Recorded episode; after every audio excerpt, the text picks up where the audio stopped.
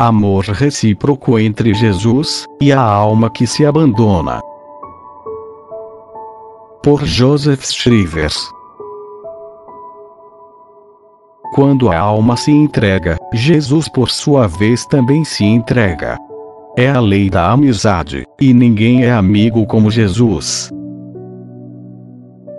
Esta doação do Divino Mestre é sobrenatural, tanto e ainda mais do que o dom que a alma faz de si mesma. Escapa em geral aos sentidos. A razão apenas a entrevê, a fé tem certeza dela. O coração puro, por uma delicada atenção de Jesus, experimenta uma inefável alegria, que envolve e penetra todas as faculdades da alma. Como o coração se dá por inteiro, também Deus não desdenha de se comunicar por inteiro. As três pessoas da Santíssima Trindade vêm habitar na alma. Infundem nela o dom criado da graça santificante, que eleva a alma ao nível de Deus.